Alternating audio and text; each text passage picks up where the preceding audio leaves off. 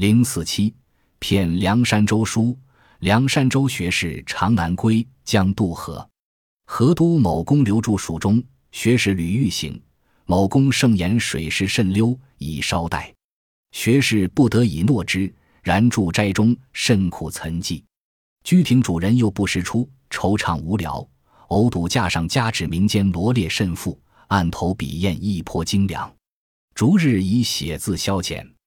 呼呼降旨用庆，主人使出言水势稍减，可以径渡，以为具舟楫矣。梁拱手称谢，将一行。呼主人顾驾上旨，问仆曰：“此间指接何往？”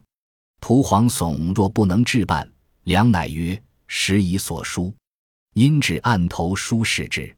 主人曰：“吾此旨特使人至南中购求，供给临池之需，不义乃为汝用去，奈何？”梁默然而别。继而以此公为京官时，常托人求书不允，故为此以报。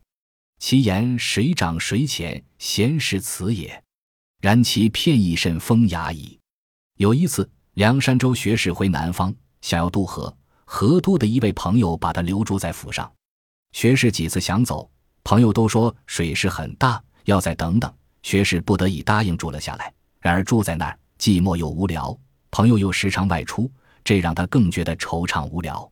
偶然间，他看见书架上放了很多上等的纸张，案头上笔砚也很精良。于是他便把写字当成了消遣。等到他快把纸用完时，主人才说水势稍减，可以走了，并为他准备好了船。梁山州拱手称谢，正要走时，朋友忽然看见架上的圣旨，问仆人：“这里的纸哪里去了？”仆人吓得惊慌失措，不知道该怎么回答。梁山州指着案头上已经写好的字，说：“那些纸已经被我用了。”朋友说。这些纸是我派人特意到南中买来供我写字用的，没想到竟然被您用去了，怎么办呢？梁山州心中万分愧疚，立即告别了朋友。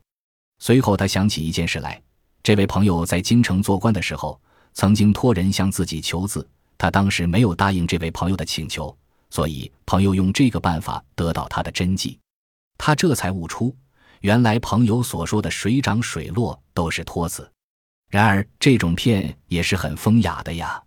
揭秘：学士的朋友借故留他住在府中，把上等的纸张及精良的笔墨纸砚放在他面前。主人料想学士寂寞之余一定在纸上写字，最终骗得梁山州学士的墨宝。此骗术是朋友间以投桃报李的方式削骗对方的真迹。